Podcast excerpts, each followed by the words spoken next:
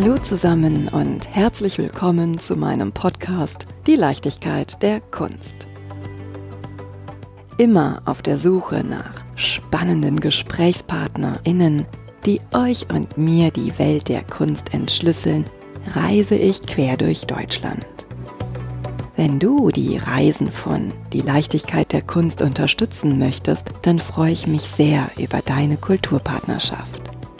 Geht auch ganz einfach mit einer goldenen, silbernen oder bronzenen Mitgliedschaft über steadyhq.com slash die Leichtigkeit der Kunst oder via paypal.me slash Leichtigkeit der Kunst. Bedanken möchte ich mich von ganzem Herzen bei allen Hörenden, die bereits die ein oder andere Reise unterstützt haben. PS, ihr möchtet mehr über die Leichtigkeit der Kunst erfahren und mal einen Blick hinter die Kulisse werfen? Dann habe ich einen Tipp. Tragt euch in den Newsletter bei steadyhq.com slash die Leichtigkeit der Kunst ein. Und einmal im Monat überrasche ich euch mit ein paar Hintergrundinformationen. Und nun wünsche ich euch viel Freude beim Hören der folgenden Episode.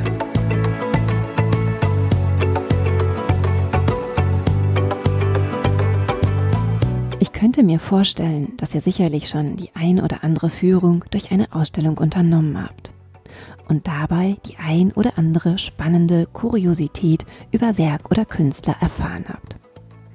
Doch habt ihr euch bei einer Führung oder einem Gang durch die Kunst auch gefragt, was eigentlich passiert, wenn ein Werk nicht mehr vollständig ist? Beziehungsweise wenn ein Werk von einem Haus zum nächsten zieht, was dabei alles beachtet werden muss? Als Beispiel. Im Frühjahr durfte ich die Ausstellung Andy Warhol Now im Museum Ludwig in Köln erleben. Zahlreiche Werke Andy Warhols wurden ausgestellt, aber die sind ja nicht alle in der eigenen Sammlung. Sicherlich musste das ein oder andere Werk nach Köln gebracht werden. Was gilt es dabei zu berücksichtigen? Ich finde es total spannend und möchte das heute gerne mit Isabel Gebhardt vom Museum Brandhorst klären. Liebe Isabel, ganz herzlichen Dank, dass du dir so spontan Zeit für mich genommen hast, um mit dir die Welt der, jetzt weiß ich gar nicht so richtig, Restaurierung oder Restauration näher kennenzulernen. Hallo Claudia, das ist schon ein guter Einstieg. Ähm, darüber stolpern nämlich die meisten. Mir ging das auch am Anfang so, dass ich gar nicht so genau wusste, heißt es jetzt Restauration oder Restaurierung? Und im Englischen sagt man auch Restoration oder im Französischen auch und deshalb Restaurant. Genau, aber tatsächlich, da sprichst du genau das Richtige an. Im Deutschen heißt Restauration, das ist eine ja, alte Beschreibung für die Gastronomie letztlich. Ach. Also es hat so rein gar nichts mit der Restaurierung von Kunstwerken zu tun und wir sprechen von Restaurierung und auch noch genauer von Konservierung und Restaurierung. Und ja, das beschreibt unsere Aufgabe hier. Ich glaube, ich habe es noch nie geschafft, dass innerhalb der ersten zwei Minuten schon ein Hard Fact.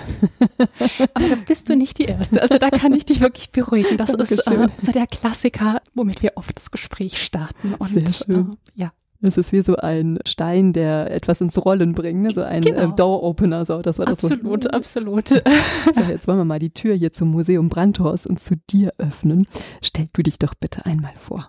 Ja, das mache ich gerne. Ich bin Restauratorin hier am Museum Brandhorst, ein Museum für zeitgenössische Kunst in München. Und ich habe hier am Museum die fachliche Koordination der Restaurierung inne und mit meinen zwei wunderbaren Kolleginnen stellen wir das Team hier zusammen und wir sind verantwortlich für die Sammlung hier am Museum Brandhorst. Und ja, die Besonderheit ist bei uns, dass wir Teil der Bayerischen Staatsgemäldesammlungen sind und wir Restauratorinnen am Dörner Institut angestellt sind. Das ist wirklich eine ganz einmalige Situation. Das ist ein Forschungsinstitut, an dem arbeiten Naturwissenschaftlerinnen, Restauratorinnen und Technikerinnen, Museumstechnikerinnen zusammen und widmen sich allen Fragen, die den langfristigen Erhalt von Kunst und Kulturgut betreffen. Und genau, also wir haben da eine ganz große Ressource, und äh, ja, ein Wissensspeicher, auf den wir zurückgreifen können. Meine erste Frage wäre ja, Wie wird man Restauratorin? Ja, das ist ein relativ langer Weg. Es ist mittlerweile auch ein bisschen im Umbruch, aber in der Zeit, in der ich entschieden habe, Restauratorin zu werden, war das noch üblich oder tatsächlich auch voraussetzend für das Studium zuvor zwei Jahre ein Praktikum zu machen ja, das ist eine ganz schöne Hürde, wo man sich genau überlegen muss, ob man das machen möchte. Und die Voraussetzung war zu dem Zeitpunkt, dass man ein bis zwei Jahre entweder in einem Atelier von einem selbstständigen Restaurator, Restauratorin mitarbeitet oder in einer Restaurierungsabteilung an einem Museum. Und in dem Jahr oder in den beiden Jahren sammelt man die erste berufliche Erfahrung und lernt die Praxis kennen.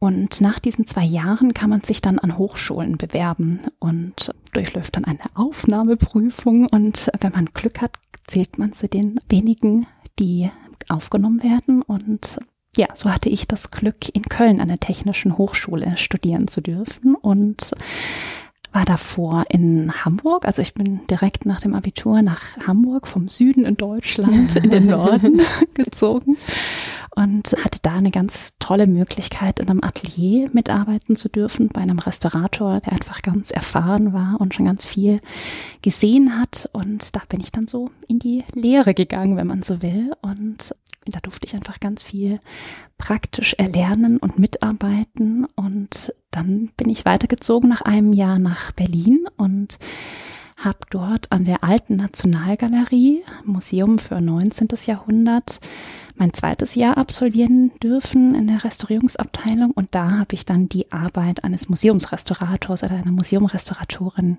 kennengelernt und da würde ich sagen, hatte ich so die Initialzündung, dass ich dachte, das möchte ich machen. Also da zieht es mich hin, da möchte ich bleiben. Und im Ursprung?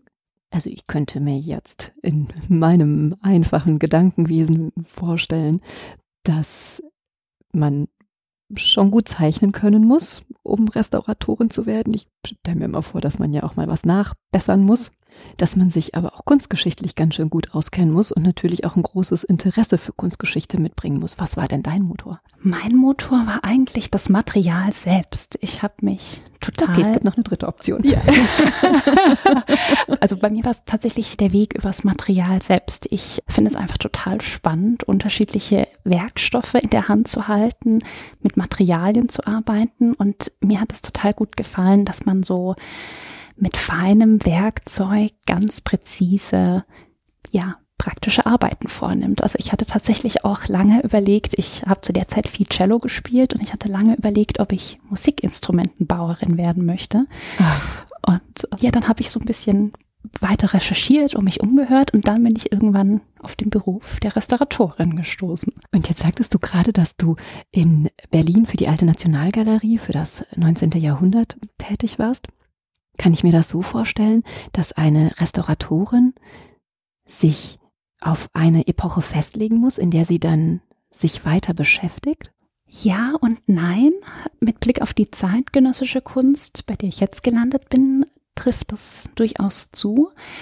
Aber eigentlich ist die Unterteilung in der Restaurierungswissenschaft nach Materialgruppen. Also jemand, der beispielsweise Grafiken oder Arbeiten auf Papier restaurieren kann und das Material gut versteht und kennt, hat herzlich wenig mit Wandmalereien in der Kirche zu tun, weil das komplett eine andere ja, Chemie ist oder eine komplett andere Naturwissenschaft, die dahinter steht. Und Zunächst ist die Unterteilung gar nicht nach Epochen oder Zeiten, sondern nach der Materialität. Also bei mir im Studium gab es Studierende, die sich mit dem Werkstoff Holz beschäftigt haben, andere mit Büchern, mit Grafik, aber auch Studentinnen, die sich auf Textilien spezialisiert haben. Und bei mir waren es die Gemälde und die Skulpturen. Und da lernt man erstmal so eine ganz klassische Bandbreite an Materialien, an Techniken kennen und diese Spezialisierung auf eine bestimmte Zeit, die kommt dann erst später. Also bei mir war das dann im Masterstudium. Da wurde für mich irgendwann klar, mich interessiert total die moderne und zeitgenössische Kunst und da möchte ich mehr drüber wissen. Und da kam dann diese Spezialisierung wirklich auch auf eine bestimmte Zeit innerhalb der Kunst. Jetzt sind wir hier im Museum Brandhorst bei strahlendem Sonnenschein. ich könnte mir vorstellen, es ist ja ein recht neuer Bau dass wir hier eine perfekte klimatische Bedingungen für sämtliche Kunstwerke haben. Könnte mir vorstellen, dass das in der jetzt hätte ich beinahe Restauration gesagt, in der Restaurierung eine wichtige Rolle spielt. Bevor wir hier in deine Arbeit am Haus einsteigen, magst du das Haus noch ein bisschen vorstellen? Ja, das mache ich total gerne. Ja, das Museum Brandhorst ist ein Museum für zeitgenössische Kunst und das Museum fußt auf der privaten Sammlung von Annette und Udo Brandhorst, ein Sammler-Ehepaar, die ähm, Kunst gesammelt haben von den späten 1950er Jahre bis in die heutige Zeit. Und die Sammlung ging dann in eine Stiftung über und der Freistaat Bayern hat ein Museum gebaut für diese Sammlung. Und seit 2009 ist eben genau diese Sammlung jetzt für die breite Öffentlichkeit zugänglich. Und das ist letztlich eine ganz besondere Situation, eine private Sammlung in einem öffentlichen Museum sehen zu können.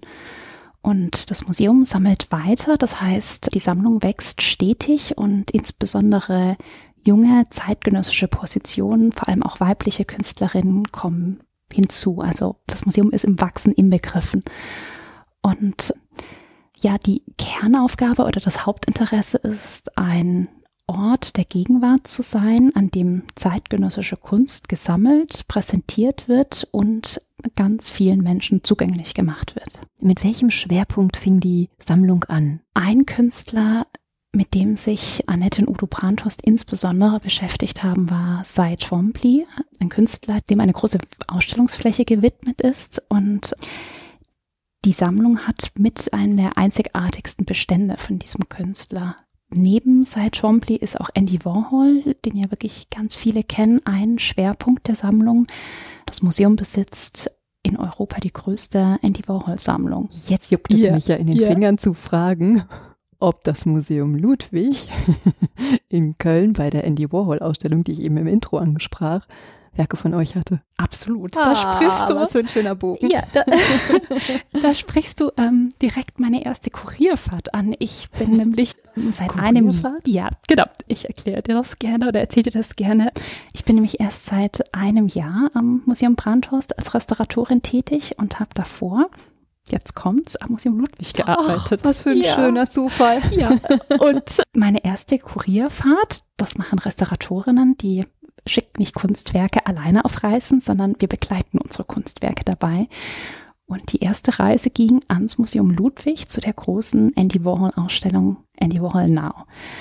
Und ja, ein ganz großes Konvolut aus unserer Sammlung wurde in dieser Ausstellung gezeigt. Und wenn du die Gelegenheit hattest, die Ausstellung zu sehen, es gab einen ganz großen Raum am Ende der Ausstellung und dort hingen wirklich ganz monumentale, großformatige Arbeiten von uns, zum Beispiel Last Supper, das Abendmahl von Andy Warhol. Das ist ja jetzt wirklich ein schöner, schöner Bogen, Mensch, was ja, für ein Zufall. Ja. ich kann mich deswegen so gut an, natürlich kann ich mich gut an jede Folge erinnern, aber die habe ich damals an meinem Geburtstag ausgestrahlt. Aha. Nein, aber das nur am Rande. Mhm. Mensch, das muss ja für dich auch irgendwie ein besonderer Moment gewesen sein, oder? Absolut. Also das äh, war eigentlich auch ein ganz schöner Moment, nochmal zurückzukehren zur alten Wirkungsstätte und auch die Sammlung, die mir wirklich sehr ans Herzen gewachsen ist, nochmals zu sehen und ja, nochmal meine ehemaligen Kolleginnen und mich zu verabschieden und dann auch wieder die Rückreise in meine neue Heimatstadt München anzutreten. Jetzt sag mir mal, warum begleitet eine Restauratorin denn das Werk? Das fängt eigentlich schon davor an. Also wenn entschieden wird, dass ein Kunstwerk zu einer Ausstellung ausgeliehen wird, dann beginnt eigentlich die Arbeit für die Restauratorinnen. Zunächst, wenn das Interesse bekundet wird an einem Kunstwerk, prüfen Restauratorinnen den Zustand des Werkes und prüfen, ob das Kunstwerk überhaupt leih- und reisefähig ist. Und dann wird es hier im Haus diskutiert, manchmal auch kontrovers, welches Kunstwerk kann reisen, welches auf keinen Fall. Und wenn dann klar wird, dass ein Kunstwerk tatsächlich ausgeliehen wird an ein anderes Museum, dann beginnt die konservatorische Vorbereitung. Das heißt, wir prüfen ganz ausführlich den Zustand von dem Kunstwerk. Wir dokumentieren den Zustand, das heißt, wir fotografieren die Vorder- und Rückseite durch. Mittlerweile sind wir auch digital unterwegs und kartieren die Oberfläche auf einer hochauflösenden Aufnahme auf einem iPad, sodass wir wirklich den gesamten Zustand erfasst haben. Und häufig stehen da noch so kleinere konservatorische Maßnahmen an. Beispielsweise Gemälde versehen wir oft mit einem sogenannten Rückseiten- und Schwingschutz. Das kannst du dir so vorstellen. Das, das kannst du dir so vorstellen, dass wir auf die Rückseite vom Gemälde ja relativ weiches Material, so eine Polyesterwatte, in Kombination mit einer Archivpappe anbringen. Und das schützt das Gemälde während des Transports du kannst dir das so vorstellen, dass die Leinwand, wenn das Bild auf Reisen geht, ganz leicht in Schwingung gerät. Und dieses Kissen, was wir dann letztlich dem Gemälde bauen, das mildert diese Schwingungen ab. Und das ist letztlich auch ganz wichtig, um das Kunstwerk langfristig zu erhalten und Schäden vorzubeugen. Genau, so verschiedene Maßnahmen stehen dann an, wenn klar wird, dass ein Kunstwerk bald die Reise antritt. Und dann geht es auch um die Verpackung. Also das sind wirklich hochfragile Materialien, für die man sich ganz spezielle Verpackungen überlegen muss. Und es gibt mittlerweile auch Speditionen, die sich genau auf diese Kunstverpackung spezialisiert haben und da wirklich Maßanfertigungen anbieten. Und da gibt es spezielle Lkw, die klimatisiert sind und gefedert sind, sodass möglichst wenig Erschütterung und Vibration erzeugt wird während Hängen der Reise. die Werke dann auch, damit, wenn man über eine Bodenwelle fährt? Nee, das nicht, aber das tut die Feder im LKW. Also die nimmt sozusagen die Ah, Erschütterung okay. auf, sodass die gar nicht im LKW-Innenraum ankommt. Und je nach Reise, also die Kunstwerke reisen innerhalb von Deutschland, aber auch rund um den Globus, zeichnen wir währenddessen auch die Klimatisierung auf, um genau im Nachgang nachvollziehen zu können, gab es bestimmte Schwierigkeiten oder schwierige Momente, wo das Kunstwerk einfach nicht den idealen Bedingungen ausgesetzt war. Jetzt von in dem Fall München-Köln war das eine relativ überschaubare Reise und wir begleiten die Kunstwerke dann während dieser Reise. Zum Teil sind wir sogar auf dem LKW dabei. In diesem Fall bin ich mit dem Zug nach Köln gereist und war dann bei der Entladung des LKWs dabei, dann bei dem Transport innerhalb des Hauses. Das sind alles Momente, die ganz schön kritisch sein können, weil das, du hast die Ausstellung gesehen, das sind wirklich großformatige Arbeiten. Das heißt, das sind wirklich wahnsinnig große Kisten. Da wirken Kräfte, das sind Gewichte, wo man wirklich gut überlegen muss, wie handelt man die Kisten. Das mache ich natürlich nicht, sondern das machen Kunstpacker von Speditionen, die genau darauf spezialisiert sind und so erreicht dann das Kunstwerk seine neue Heimat. Jetzt wirkst du so wahnsinnig sympathisch und so wahnsinnig nett und lieb und hilfsbereit. Ich kann mir aber vorstellen, dass du ganz schön streng sein musst, wenn die Werke transportiert werden, damit ja auch alle ordentlich arbeiten. Ist das so, oder? Ähm, es gibt durchaus die Momente, wir werden auch manchmal so ein bisschen als Spaßbremsen bezeichnet. Das habe ich jetzt nicht gesagt. Oder Bedenkengrämer, weil wir ja so unsere Anmerkungen oft haben oder ja einfach im Blick haben. Das ist einfach letztlich unsere Kernaufgabe, der Erhalt des Kunstwerks. Und da sind wir wirklich manchmal kompromisslos. Also da wird genau überlegt, welche Route soll der LKW fahren. Wir fragen vorab an dem Museum, wie die Eingangssituation aussieht, wie die Wege im Haus sind. Also da gibt es richtige Berichte, die heißen Facility Reports, wo all diese Fragen vorab geklärt werden, um wirklich sicherzustellen, okay, wir stimmen diesem Vorgang zu, wir leihen dieses Kunstwerk an diesen Ort.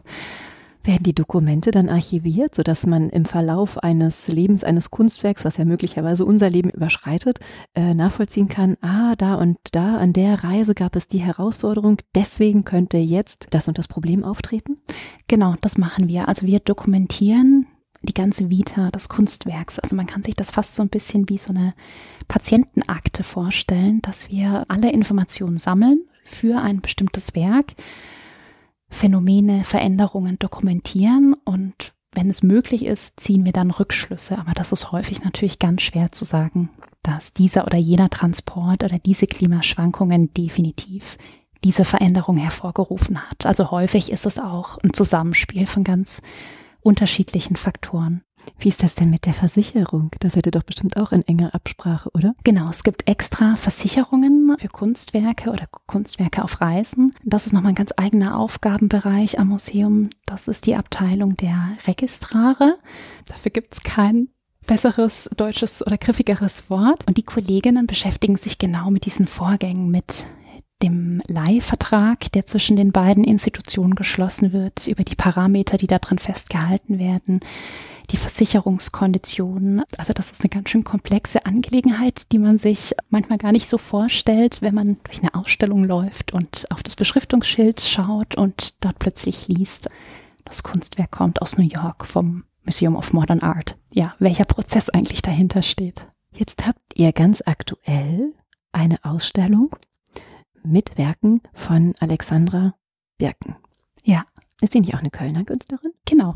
Alexandra Birken wohnt mittlerweile in Berlin und ist auch Professorin hier in München an der Akademie, aber kommt ursprünglich aus Köln und hat auch lange dort gearbeitet und dort gelebt. Und wir haben hier in der Sammlung zum einen Werke von ihr und zum anderen gibt es eben jetzt diese große Einzelausstellung zu dem gesamten Werk von Alexandra Birken.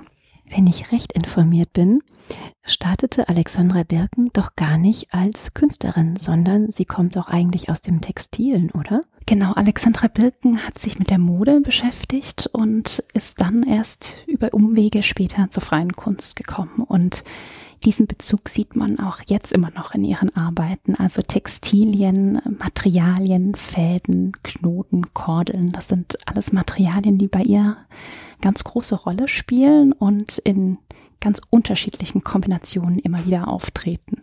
Hast du Lust, mit mir in die Ausstellung einzutauchen und wir deine Arbeit anhand von ein paar Werken näher bringen und erklären? Ja, können wir gerne machen. Also, ihr lieben Hörende, im Obergeschoss des Museum Brandhorst ist die Cy Twombly Ausstellung. Im Erdgeschoss ist eine wunderbare Ausstellung mit eurer Sammlung von Andy Warhol.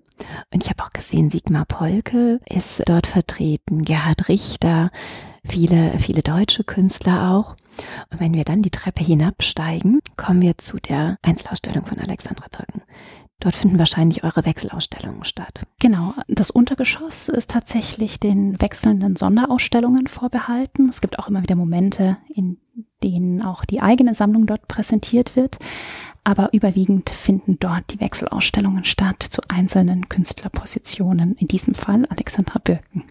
Wir kommen vorbei an einem wirklich überdimensional großen Motorradanzug mit einem großen Snoopy. Oder ist der eigentlich gar nicht größer? Wirkt er nur größer, weil er aufgeschnitten ist? Der wirkt tatsächlich größer, als man jetzt vermutet, aber es ist eine, tatsächlich ein getragener Motorradanzug, der aufgeschnitten wurde. Und dann ist es sehr verrückt. Ich hätte gedacht, dass es, weil sie als Textildesignerin oder wie sagt man denn, als Künstlerin mit großem textilen Bezug, äh, hätte sie einen übergroßen Motorradanzug dargestellt, aber es ist tatsächlich eine normale Größe, ja. Genau. Und dann gehen wir runter und wir kommen auf vier große ich würde jetzt sagen Phallus-Symbole zu, aber meine ich auch nicht vier große schwarze Kegel. Genau, das sind Arbeiten, die als Gruppe, als Buffs beschrieben werden. Die einzelnen haben den Titel Big, Fat, Ugly and Fellow. Äh, also bei Alexandra Birken ist es meistens auch immer mit einem Augenzwinkern und auch oft ganz schön humorvoll. Ja, wenn man sie sich anschaut, sie sind groß und lang, klein und dick. Und sie sind aus was für einem Material? Ist das Leder oder? Das ist eine Materialkombination. Also die sind nicht komplett massiv, sondern innen hohl und haben dann aus Holz eine Unterkonstruktion, die die Form vorgibt. Und dann wurde offensichtlich ein relativ weiches Polstermaterial verarbeitet. Bei Alexandra Birken taucht immer wieder Polyester als Vlies auf, als ähm, Polstermaterial. Und auch bei diesen Arbeiten wirkt es so, als ob sie dieses Material eingesetzt hat, um die Formgebung ähm, vorzunehmen. Und darüber sind dann textile Streifen, textile Elemente gewickelt. Und das Ganze ist mit einer Latexmilch eingestrichen. Und ja, dadurch entsteht eben diese ganz spezifische Oberfläche. Und jetzt kommst du. Wurde das Werk gebracht? Hast du es abgeholt? In diesem Fall war das im Prinzip die Fahrt von Köln nach München. Meine Kollegin aus Köln und gute Freundin hat eine der Arbeiten zu uns als Leihgabe gebracht. Das war jetzt im Prinzip die Retourfahrt und sie hat eben dann die Arbeit vor Ort vorbereitet, das heißt den Zustand erfasst, alles dokumentiert, die Verpackung geplant und ist dann als Kurierin mit diesem Kunstwerk zu uns ans Museum gekommen. Und dann hast du die Kiste bekommen vermute jetzt mal eine Kiste oder einen Container und dann hast du sie ausgepackt und sie wurde aufgestellt. Ganz so schnell geht's nicht. Die Kisten, in denen diese Kunstwerke reisen, die sind mit ganz bestimmten Materialien verarbeitet, sodass in diesen Kisten ein stabiles Klima herrscht. Und das ist das Klima wie an dem Museum Ludwig in Köln im Depot. Also im Idealfall 18 bis 20 Grad und eine Luftfeuchtigkeit von 50 bis 55 Prozent. Und unter diesen Konditionen wurde das Kunstwerk in Köln verpackt und dann ist es seine Reise angetreten. Und wenn es jetzt bei uns in München ankommt, haben wir mehr oder weniger die gleichen Werte, weil das sind einfach museale Standards. Aber dennoch können Materialien bei kurzfristigen Schwankungen ja sehr empfindlich reagieren. Und deshalb ist es Standard geworden, dass man solche Klimakisten, also so nennt man die Verpackung, 24 Stunden erstmal stehen lässt an dem neuen Ort, sodass alle Materialien sich akklimatisieren können. Und wenn wir dann nach einem Tag die Kiste öffnen, dann ist das Kunstwerk ganz langsam in dem aktuellen Klima sozusagen angekommen und bekommt keinen Klimaschock, wenn du so willst. Und könnte es einen Lichtschock bekommen? Nee, das geht nicht so schnell. Also Objekte sind tatsächlich auch lichtempfindlich. Ja. Also das ist auch neben Klima ein ganz großes Thema, was uns Restauratorinnen beschäftigt. Aber das ist eher eine langfristige Frage. Das ist nicht so eine Momentaufnahme. Naja, auf jeden Fall, genau. Meine Kollegin aus Köln war dann vor Ort und wir haben dann gemeinsam das Kunstwerk mit den MuseumstechnikerInnen ausgepackt und dann gemeinsam den Zustand geprüft. Das ist immer ganz wichtig, du hast ja vorhin auch die Versicherung angesprochen, dass nicht nur wir vom Museum Brandhorst uns den Zustand anschauen, sondern auch die Kollegin aus der Institution, die uns diese Leihgabe ermöglicht hat. Und wir prüfen dann gemeinsam das Kunstwerk. Das kann unter Umständen viel Zeit in Anspruch nehmen und dokumentieren diesen Ist-Zustand. Und meine Aufgabe ist es dann und die meiner Kolleginnen während der Laufzeit der Ausstellung am Montag, das ist der Schließtag bei uns im Museum, all diese Werke genau zu begutachten. Also wir kann sich das so vorstellen, wir sind montags in der Sammlung unterwegs. Wir schauen uns unsere eigenen Werke an, aber auch die Schützlinge, die zu uns ans Museum gekommen sind. Und wir entstauben zum Teil. Wir schauen, ob die Klimatisierung stimmt, ob der Lichteinfall stimmt, ob sich irgendwas verändert hat an den Oberflächen und kümmern uns in dieser Ausführlichkeit und dieser Sorgfalt eben auch um die Leihgaben. Und nach Ende einer Ausstellungslaufzeit, bei Alexandra Birken wird das der Januar sein, wird voraussichtlich die Kollegin wieder zu uns reisen und wir schauen uns gemeinsam den Zustand wieder an. Im Idealfall finden wir keinerlei Veränderungen und dann tritt das Kunstwerk wieder gemeinsam mit der Kurierin die Rückreise an. Jetzt habt ihr ein Werk aus dem Museum Ludwig ausgeliehen und die Restauratorin hatte die Möglichkeit, zu euch zu reisen. Wie macht ihr das denn bei Privatpersonen, bei Sammlern? Da ist es ganz unterschiedlich.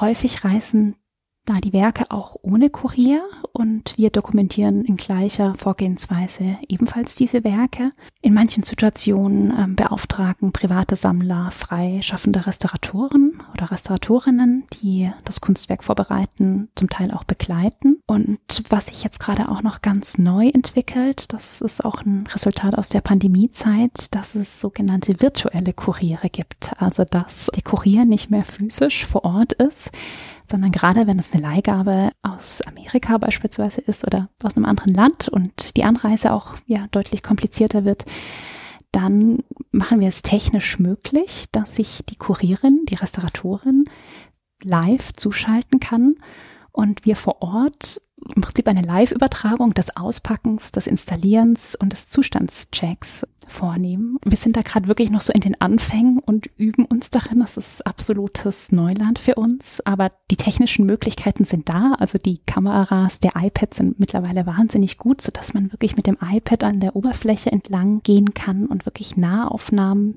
vornehmen kann. Das ist spannend, aber es hat natürlich auch seine Grenzen. Also das geht für bestimmte Werke, ist das eine Möglichkeit, aber es ersetzt natürlich nicht die Präsenz einer Kollegin vor Ort. Jetzt könnte ich mir vorstellen, dass das bei den vier mächtigen Buffs recht einfach ist. Mhm. Ihr habt aber auch ein Werk, DNA.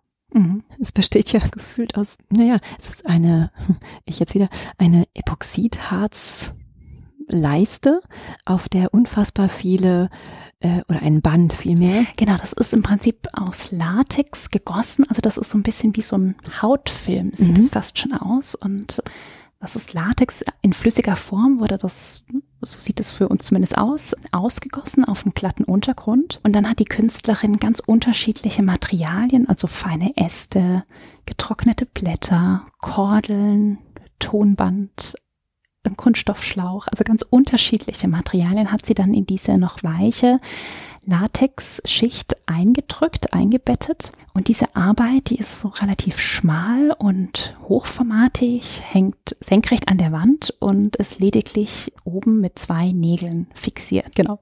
So hat es zumindest die Künstlerin geplant. Es war eine ziemlich heikle Angelegenheit, diese Arbeit aus der Kiste zu nehmen. Also da fing das schon an, dass man sich eigentlich gar nicht, ja, sich fragen musste, wo man überhaupt dieses Kunstwerk berühren darf. Und du kannst dir vorstellen, die Blätter, die sind ja wirklich getrocknet. Da reicht die kleinste, ja, ja, total. Also da reicht der kleinste Stoß und man hat die Gefahr, dass wirklich was abbricht. Die Arbeit haben wir uns für die Abendstunden aufgehoben.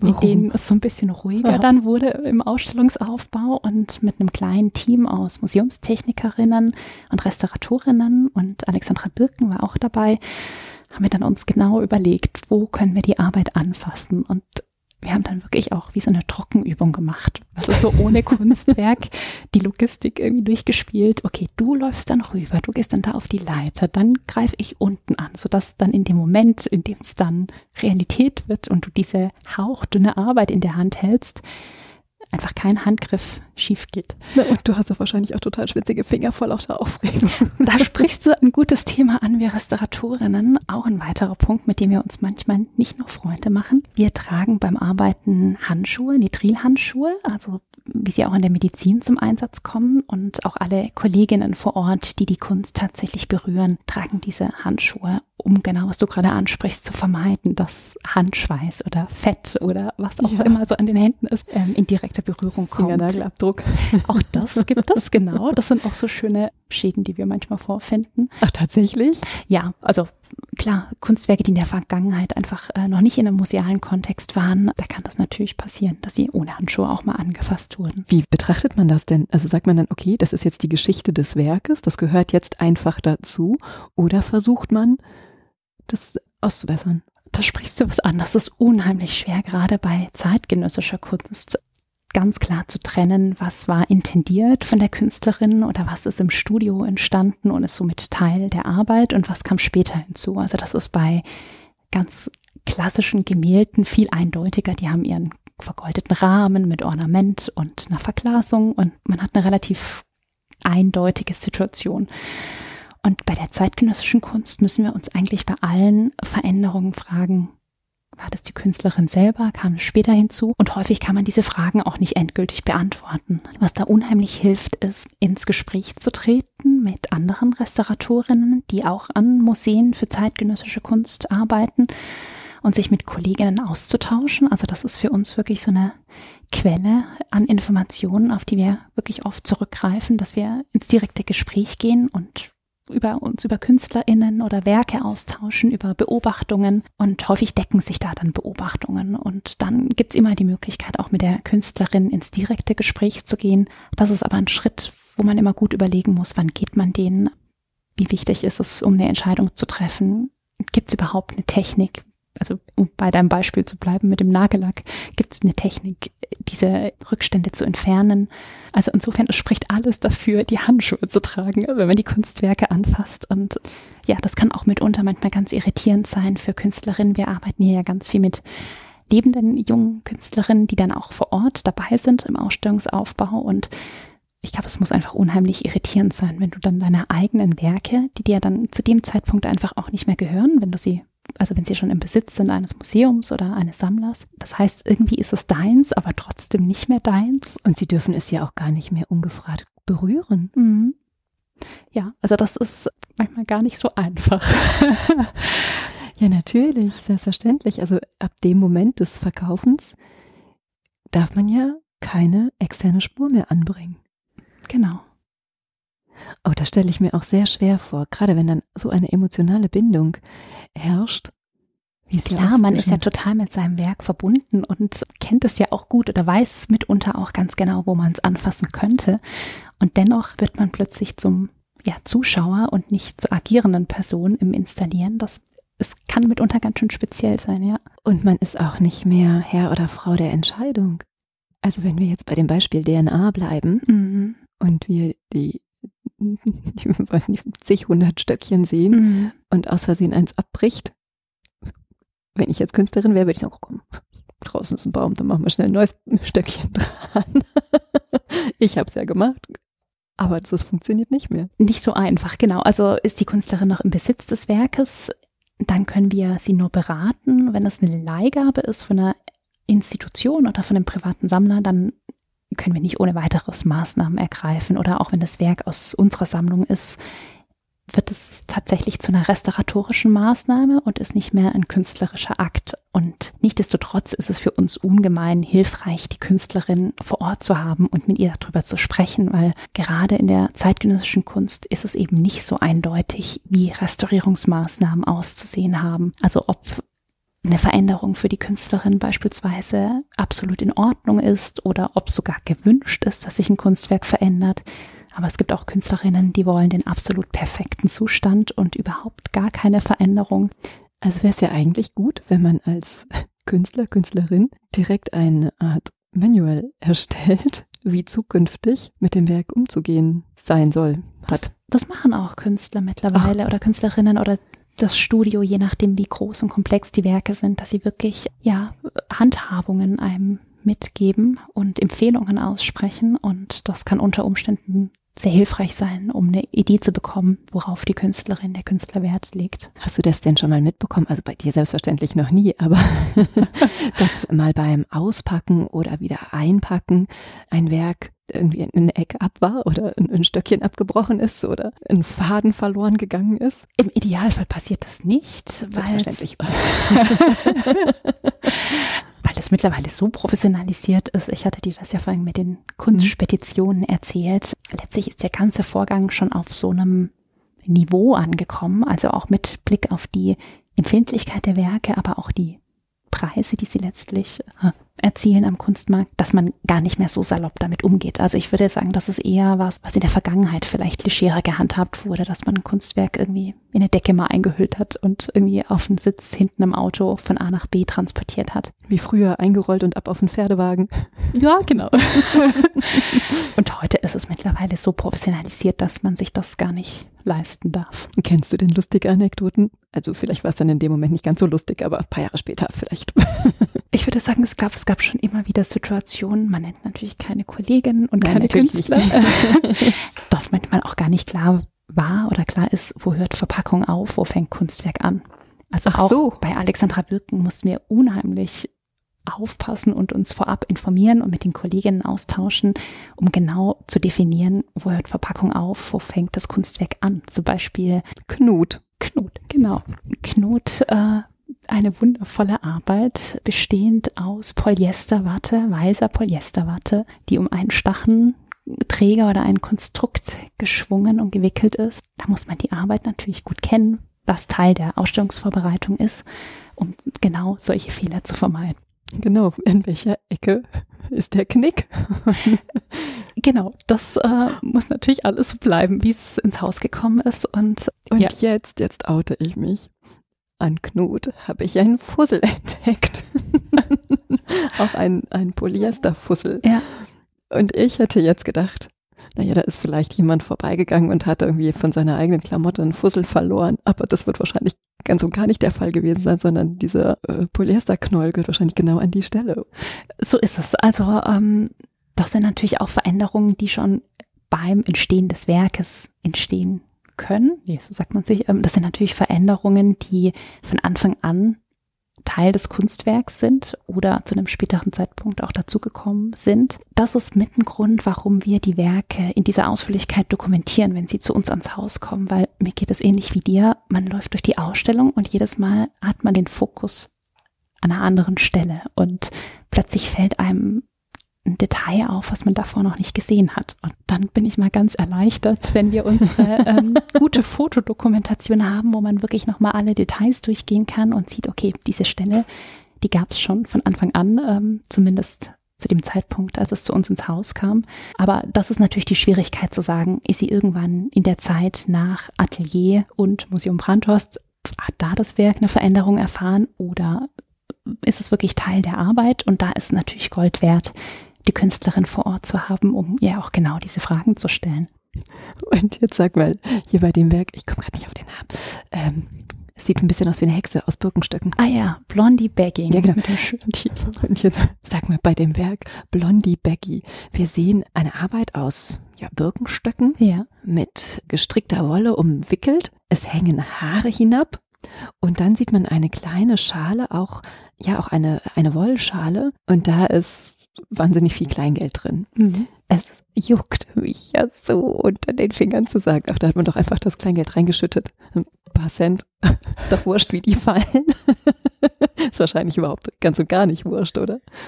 Naja, ich würde sagen, so akribisch ist Alexandra Birken nicht, dass sie jetzt Ach, auf Millimeter genau die Position der einzelnen Münzen ähm, definiert. Also die sind ja auch locker und nicht festgeklebt oder so. Aber dennoch, genau mit dieser Ernsthaftigkeit, wie wir andere Zustände dokumentieren, machen wir das auch bei den Münzen. Also natürlich müssen wir kurz schmunzeln, aber meine Kollegin, die diese Arbeit erfasst hat von restauratorischer Seite, die hat alle Münzen gezählt, fotografiert von beiden Seiten und dann wieder zurück ins Körbchen gelegt. Und unsere Aufsichten, die permanent in der Ausstellung anwesend sind und vor Ort sind, gucken genau auf solche Details auch. Also, dass wirklich da keiner auf die Idee kommt, eine Münze dazuzulegen oder gar eine wegzunehmen. Genau wie bei einem Wunschbrunnen, so Schnips.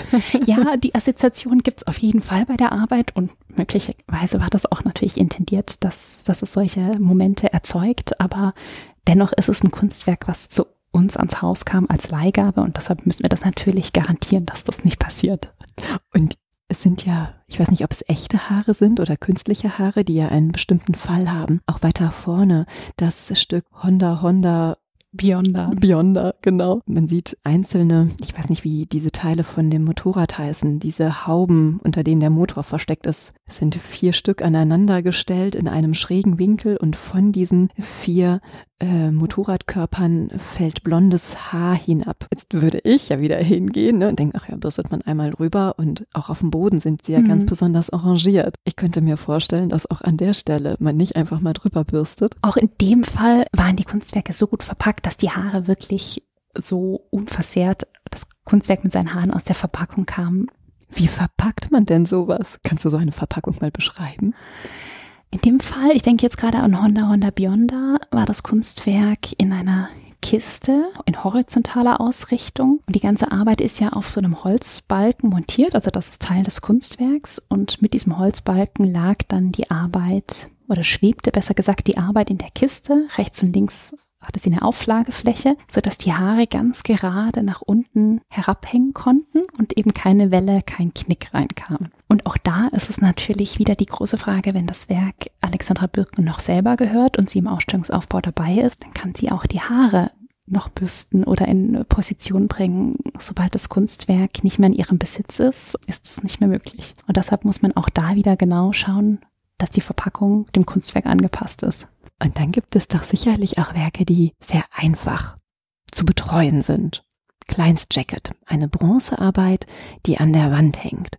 Vielleicht kannst du sie noch ein bisschen besser beschreiben als ich. Ja, das ist eine Arbeit, bei der Alexandra Birken auf ein ganz klassisches bildhauerisches Material zurückgegriffen hat. Bronze, also ein Material, das es schon bei römischen Statuen zu finden gibt und immer wieder in Werken von Künstlern verwendet wird und so auch bei ihr. Also sie arbeitet nicht nur mit ganz außergewöhnlichen Fundstücken und Materialien, sondern eben auch mit klassischen Werkstoffen. Und das ist eine Arbeit, die gegossen wurde, also auch ein ganz klassisches Verfahren oder eine Technik der Bildhauerei. Und das ist vergleichsweise natürlich eine stabile Arbeit. Also Bronze, Metall ist auch mit Blick auf die klimatische Situation oder auch die Lichtbedingungen deutlich leichter zu handeln als so eine hochfragile Arbeit aus einem Latexfilm. Die hat tatsächlich ein gutes Eigengewicht. Also hier sind dann auch wieder die Museumstechnikerinnen gefragt, eine gute Konstruktion sich zu überlegen, um die Arbeit sicher an der Wand zu montieren. Und das ist auch ein Material, das es dir überhaupt nicht verzeiht, wenn du es ohne Handschuhe oder mit der direkten Hand mhm. anfasst. Also direkt eine chemische Reaktion. Genau, also der Schweiß ist einfach so aggressiv, dass er sofort mit dem Metall reagiert und es würde unmittelbar Veränderungen hervorrufen. Also auch hier genau muss von restauratorischer Seite wieder genau begleitet werden, wie das Kunstwerk angefasst wird und wie es an die Wand kommt. Wie sieht eigentlich dein Arbeitsalltag generell aus? Ja, wir haben jetzt schon so ein bisschen über die Aufgaben im Ausstellungsaufbau gesprochen, auch über die Kuriertätigkeit und die Betreuung von Kunstwerken, die auf Reisen gehen. Das sind auf jeden Fall Aspekte, die viel Zeit in Anspruch nehmen im Alltag, aber unsere Kernaufgabe ist das Erhalten von Kunstwerken, also die Erhaltung. Dazu zählen zum einen praktische Konservierungsmaßnahmen, Restaurierungsmaßnahmen, aber auch die Sammlungspflege und Kontrolle. Also der Montag. Der Montag, genau. Das ist der Moment, wo wir alle Werke, die präsentiert sind, uns genau unter die Lupe nehmen, die Zustände beobachten, wenn es Veränderungen gibt, die genau registrieren. Aber in der Sammlung, in der Sammlungspräsentation ist ja wirklich nur ein Bruchteil der Kunstwerke ausgestellt und der große Teil der Sammlung befindet sich im Depot und die Schätze betreuen wir auch in dieser Sorgfalt. Also wir sichten die Werke, wir stellen fest, wenn es Handlungsbedarf gibt. Wir Museumsrestauratorinnen haben weniger mit praktischen Restaurierungsmaßnahmen zu tun. Hm, wollte ich gerade fragen, ja. Ja, das ist eigentlich ganz erstaunlich, wenn man an den Beruf der Restauratorin denkt dann sieht man direkt, wie jemand so an der Staffelei sitzt und mit ähm, Lupe und genau. und das findet tatsächlich auch statt, aber das sind wirklich ganz seltene Momente und gerade auch in der zeitgenössischen Kunst ist es dann auch weniger die Staffelei, sondern oft auch dreidimensionale Objekte, die man dann im Atelier hat. Video, also mediale Kunst ist doch sicherlich auch ein Thema. Das ist ein absolutes Spezialfeld der Restaurierung und auch hierfür gibt es einen Kollegen, der für die Sammlung am Museum Brandhorst, aber auch an der Pinakothek der Moderne arbeitet und für beide Sammlungen zuständig ist und sich den Medienarbeiten widmet. Und auch ein Kollege aus der Museums- und Ausstellungstechnik ist einfach wahnsinnig technisch versiert und kümmert sich um die Medienarbeiten, die bei uns präsentiert werden. Also das ist ein absolut eigener Bereich, wo ich als klassische Gemälderestauratorin auch ganz glücklich bin, diese Verantwortung abgeben zu dürfen bis zum gewissen Punkt. Aber um nochmal auf diese anderen Aufgaben zu sprechen zu kommen, an die man vielleicht gar nicht im ersten Moment denkt, wenn man an Restaurierung denkt, ist die Forschung, also das heißt die kunsttechnologische Erforschung von Werken. Das heißt, wir beschäftigen uns mit den Techniken, mit den Materialien, die verarbeitet worden sind und haben eben die besondere Situation, ich hatte das eingangs schon erzählt, mit dem Dörner Institut als Forschungseinrichtung und den Naturwissenschaftlerinnen dort auch ganz bestimmte Fragestellungen näher zu vertiefen. Also wenn es um bestimmte Materialien geht, die verarbeitet wurden. Ich denke jetzt gerade an eine Arbeit, die du auch in der Ausstellung gesehen hast, von Keith Haring, so ein Selbstporträt, also auch so ganz linear gezeichnet oder gemalt, besser gesagt. Und ähm, der Hintergrund ist so grell pink. Also es ist so eine richtig ja, leuchtende. ist ein neongrünes Krokodil. Genau. Ja. Und bei dieser Arbeit hat der Künstler auf sogenannte Tagesleuchtfarben zurückgegriffen. Das sind eben diese grell leuchtenden Pigmente, die auch so als Neonfarben beschrieben werden können und die auch ganz häufig bei Pop-Art-KünstlerInnen schon in den Werken, also auch Andy Warhol wieder auftauchen. Und das ist ein Material, das relativ jung ist in der Kunst und bei dem festgestellt wird, dass es auch sehr lichtempfindlich ist. Und in diesem Fall haben wir jetzt zusammen mit einer Doktorandin von der Hochschule der Künste in Dresden zusammen diese Arbeit näher untersucht. Die Doktorandin beschäftigt sich genau mit diesem Material in der Kunst und wir haben sozusagen das Fallbeispiel geliefert und sie hat unser Werk untersucht und die Materialien bestimmt und wird das auch nochmal nach einer gewissen Zeit ähm, wiederholen. Und das sind Fragestellungen, denen wir uns auch erst annähern müssen, also wo wir wirklich auch Grundlagenforschung betreiben, um Aussagen für die Zukunft treffen zu können. Wie lang können wir die Arbeit ausstellen? Welche Lichtbedingungen müssen wir einhalten? Ist damit zu rechnen, dass die Farbe noch stärker verblasst oder ist die Alterung letztlich schon abgeschlossen? Das sind alles Fragen, auf die es noch keine eindeutigen Antworten gibt, weil jeder Künstler das Material so unterschiedlich verwendet, sodass wir da gar keine pauschale Aussagen treffen können. Und das macht letztlich die Arbeit auch so spannend und komplex und vielseitig, dass man bei jedem Künstler, bei jeder Künstlerin wieder komplett neu anfängt und sich die Technik, die Materialien, die Kompositionen anschaut und auch mal wieder ganz neue Phänomene daraus entstehen können. Kann man ja fast eine Doktorarbeit drüber schreiben. Absolut. Also bei jedem Künstler, bei jeder Künstlerin im Werk findest du wirklich ganz spannende Fragen. Könnte es auch sein, dass Künstler auf euch zukommen und sagen, an einem Werk von mir ist dies und dies geschehen? Welche Erfahrung habt ihr mit einem Vergleichswerk? Ja, zumindest Künstlerinnen, die bei uns in der Sammlung vertreten sind. Also wir hatten ja gerade schon über die Wechselausstellungen gesprochen, die widmen sich ganz häufig Künstlerinnen oder zeitgenössischen Positionen, die auch in der Sammlung vertreten sind. Und das ist immer ein ganz guter Moment, wo wir mit den Künstlerinnen auch ins direkte Gespräch kommen und genau solche Materialfragen auch besprechen und wenn wir können, auch beraten und ja, Handlungsempfehlungen auch aussprechen können. Habt ihr auch ein Arsenal an Materialien? Das ist vielleicht eher eine Frage des Nachlasses, aber ein, ein Arsenal oder ein Lager an verwendeten Materialien des Künstlers, um mit exakt derselben Farbe, mit derselben Mischung Restaurierungen durchführen zu können? Da sprichst du einen total spannenden Punkt an, weil wir, man würde vermuten, dass das die ideale Vorgehensweise ist, wir machen das genau umgekehrt. Wir nehmen Materialien, die sich anders verhalten als das originale Material. Also wenn du dir vorstellst, ein Künstler arbeitet mit einer Acrylfarbe, dann nehmen wir ganz bewusst nicht Acryl, sondern wir würden mit einem wasserlöslichen Material arbeiten. Und der Hintergrund ist, dass unser oberstes Ziel in der Restaurierung ist, unsere Maßnahmen immer wieder rückgängig machen zu können. Ach ja, natürlich. Also, dass wir uns ganz bewusst differenzieren von der originalen Schicht und Materialien verwenden, die dem optisch sehr nahe kommen oder fast nicht zu unterscheiden sind, so mit dem bloßen Auge, aber unter dem Mikroskop oder im UV-Licht oder so. Aber wir greifen auf Materialien zurück, die auch sehr alterungsbeständig sind, damit wir garantieren können, dass unsere Maßnahme nicht auch ein Eigenleben entwickelt. Also ich denke jetzt gerade an eine Retusche, eine monochrom Gemälde und die auch ihre Alterung vollzieht und plötzlich hast du farblich nach ein paar Jahren eine Abweichung der Ergänzung vom Original. Und das ist natürlich ein ganz unerwünschter Effekt, den wir umgehen möchten. Und deshalb ist die Materialforschung auch ein ganz wichtiger Bereich der Restaurierung, in dem man sich auch gerade im Studium ganz viel damit beschäftigt und auch hier am Dörner Institut. Und ähm, wenn man sich einem Kunstwerk nähert, ist es auch oft eine Herangehensweise, dass man versucht, wie so eine Art kleine Rekonstruktion, also die Gemäldeoberfläche oder Kunstwerkoberfläche im Kleinen zu imitieren, sofern man weiß, welche Materialien der Künstler verwendet hat oder die Künstlerin. Und dann testen wir an diesem Versuchsfeld unsere Materialien, bei denen wir denken, die könnten sich eignen. Und wenn wir dann auf einem Weg sind, wo wir sagen, okay, das geht in die richtige Richtung, dann erst gehen wir ans Original ran und dann auch erst wirklich im Miniaturbereich unter mikroskopischer Vergrößerung nehmen wir kleine Versuchsfelder vor und erst wenn wir merken, okay, das funktioniert, dann gehen wir in den größeren Bereich. Es klingt, als würde eine Restaurierung ein Prozess sein, der sich über Jahre hinzieht zumindest die Vorbereitung braucht mhm. oft mhm. lange Zeit. Es ist ganz interessant, dass dann die Ausführung manchmal fast weniger Zeit in Anspruch nimmt als die Überlegungen davor, die Recherche, der Austausch mit anderen Kolleginnen, mit der Künstlerin, mit den Naturwissenschaftlerinnen, aber auch mit den Kuratorinnen, um inhaltliche Fragen zu klären. Und all dieses Wissen, was man sammelt und dann in den Versuchsreihen oder in der Materialrecherche, da steckt eigentlich die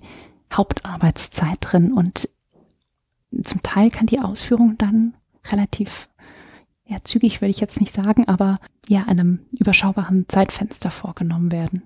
Was ist dir lieber, eine Restaurierung durchzuführen, also tatsächlich den Akt des Behandelns oder die Dokumentation?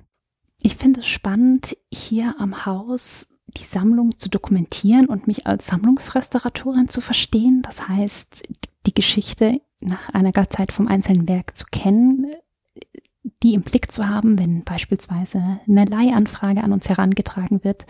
Und das würde die Dokumentation betreffen, die du gerade angesprochen hast, dass man die Werke allumfassend kennt. Aber ich komme natürlich aus der praktischen Restaurierung und ja, manchmal juckt es mich dann doch in den Fingern, dass ich ja viel zu selten für meinen Geschmack an die praktische Arbeit komme. Es ist auch ein bisschen Fluch und Segen, oder? Ja, Weil sobald absolut. du ran musst, ist ein Werk kaputt.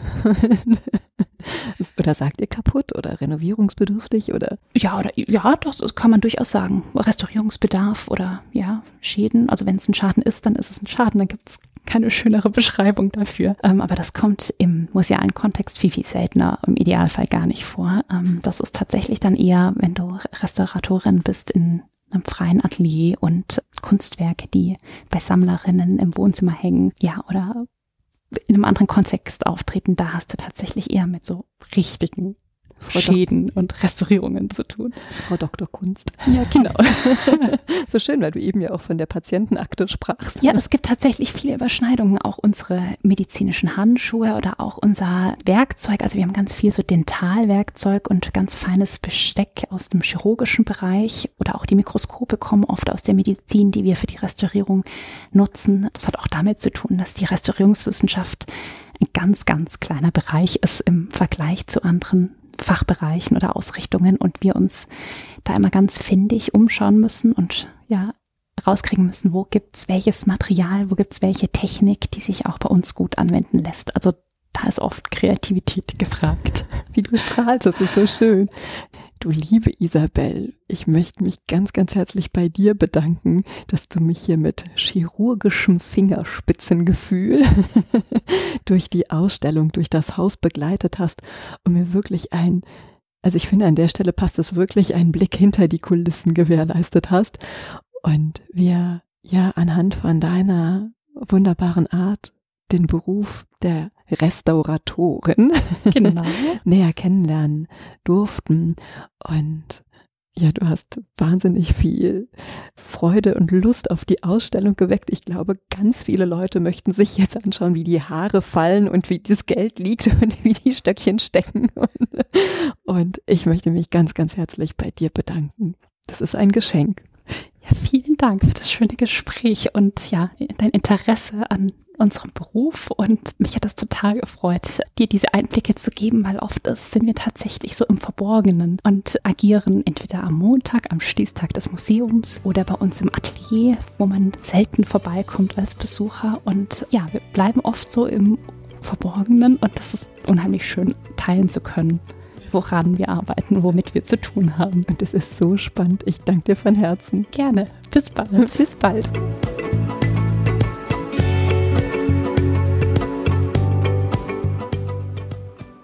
Ihr habt Fragen, Anmerkungen und Feedback? Dann schreibt mir gerne eine E-Mail an claudia at die Leichtigkeit der Kunst.de. Und wenn ihr mögt, dann freue ich mich sehr über euer Like und eine Bewertung. Ihr möchtet weitere Informationen? Dann schaut auf meiner Website unter www.dieleichtigkeitderkunst.de. Und nun von Herzen Dank.